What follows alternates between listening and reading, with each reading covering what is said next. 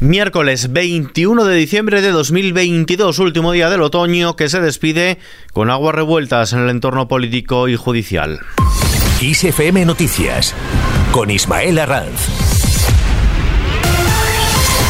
¿Qué tal? El presidente del Constitucional, Pedro González Trevijano, ha convocado para esta tarde un pleno por el recurso presentado por el Senado contra la decisión del propio Tribunal de Garantías de suspender con carácter urgente la tramitación parlamentaria de las dos enmiendas que buscaban renovar el propio tribunal. La Cámara Alta solicita que se resuelva esta impugnación antes de mañana, 22 de diciembre, por ser esta la fecha prevista para el debate y la votación por el Pleno del Senado de la proposición de ley que deroga la sedición y la reforma de la malversación y donde se incluyeron ambas enmiendas. Mientras tanto, la renovación del Constitucional tendrá que esperar a 2023. El PSOE, sus socios de Unidas Podemos y sus aliados parlamentarios mantienen su intención de registrar esta semana la proposición de ley que recupere las enmiendas vetadas por el Constitucional para reformar el sistema de elección de sus magistrados. Pero en todo caso, ya dejarán para el mes de enero los debates y votaciones para aprobarla. En este contexto, el comisario de Justicia Europeo ha lamentado el bloqueo en la renovación del Consejo General de el Poder Judicial,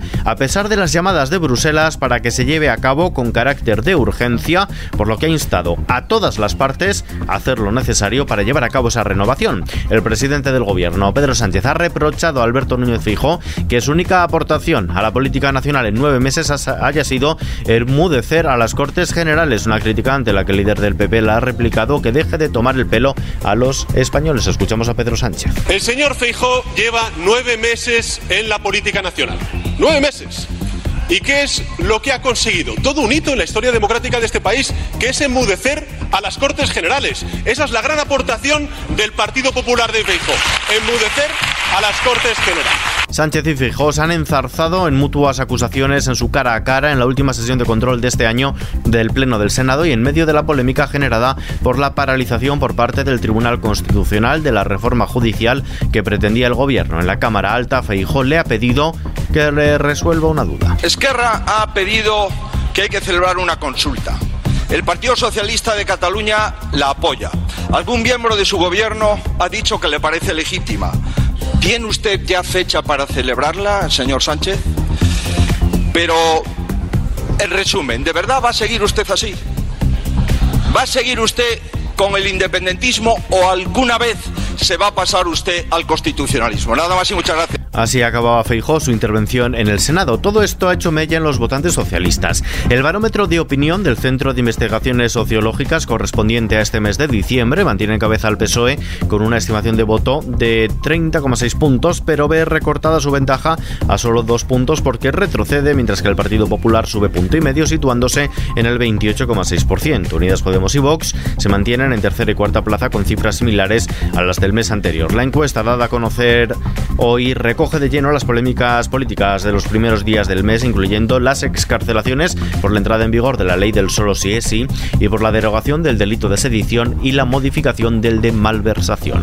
Mientras tanto, la subida del salario mínimo a debate. El Ministerio de Trabajo ha tomado nota hoy miércoles en poner aún una cifra concreta sobre la mesa de las propuestas de sindicatos y patronal para subir el salario mínimo interprofesional y que oscilan entre el 8,2 y el 10% que piden los primeros y el 4% al que ha apuntado la COE, la patronal, tras la reunión mantenida en el Ministerio de Trabajo y a la que solo han acudido UGT comisiones obreras, mientras que la COE ha remitido su propuesta por escrito, las partes siguen sin tener una cifra concreta del gobierno. Yolanda Díaz, vicepresidenta segunda ministra de Trabajo. Le pido al señor Garamendi que se sume a la mesa, que cumpla con su función constitucional, que es, eh, sí, ser el soporte del diálogo social, que lo han hecho hasta ahora y además que reflexione desde las eh, representaciones patronales que el salario mínimo es la herramienta más importante en este momento de compensación de pérdida del poder adquisitivo de los salarios y que afecta a más de dos millones de trabajadores y trabajadoras en España.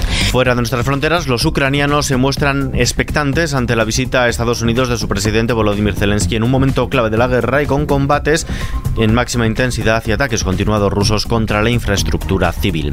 Abrimos la página económica España a la cola del ahorro en consumo de gas. España se sitúa a la cola solo por delante de Irlanda, de los países de la Unión Europea que recortaron el consumo de gas natural entre agosto y noviembre, de acuerdo a los datos facilitados por Eurostat, la Oficina Estadística Comunitaria. En total, el consumo de gas natural en la Unión Europea ha descendido un 20% en ese periodo en comparación con el consumo medio en los mismos meses entre 2017 y 2021. Y la luz baja mañana casi un 20%. De este modo, la electricidad se pagará a 52,51 euros el megavatio hora, nuevo mínimo este mes y también a lo que va de año, según los resultados de la subasta celebrada en el mercado mayorista. El precio de mañana también será un 85,41% más barato que los 360 euros que se pagaron el mismo día del año pasado, de 2021. Y si no existiera el llamado mecanismo ibérico, el precio mayorista para mañana sería de casi 137 euros el megavatio.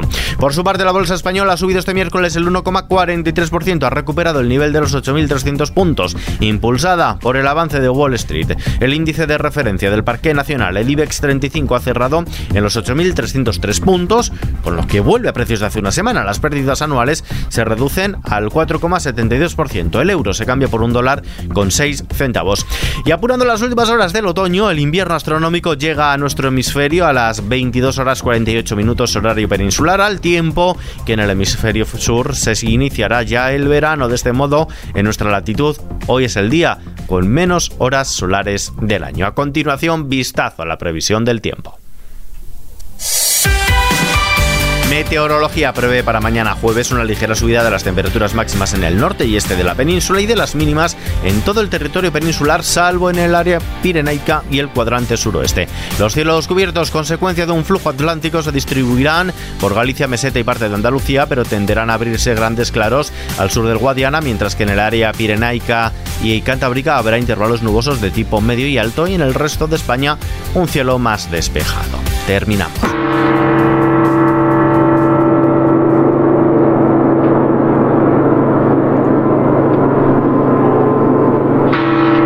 ritmo más lento se comerán esta noche vieja las 12 uvas en Bubión, pueblo ubicado en plena Alpujarra granadina y primero de Andalucía con el certificado internacional de calidad Citaslow que pretende contar con las 12 campanadas más lentas de la historia, cada 10 segundos.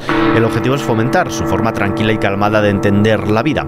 Esta particular iniciativa será retransmitida a través de internet para quienes quieran seguirla en YouTube, con calma, para no atragantarse tan despacio que incluso nosotros hemos acabado ya por hoy y ellos seguirán tomándose las uvas. Por nuestra parte nada más, información actualizada a las 24 horas del día en los boletines de Kiss FM y ampliada aquí en nuestro podcast Kiss FM Noticias. Gustavo Luna en la realización, un saludo de Ismael Arranz. Hasta mañana.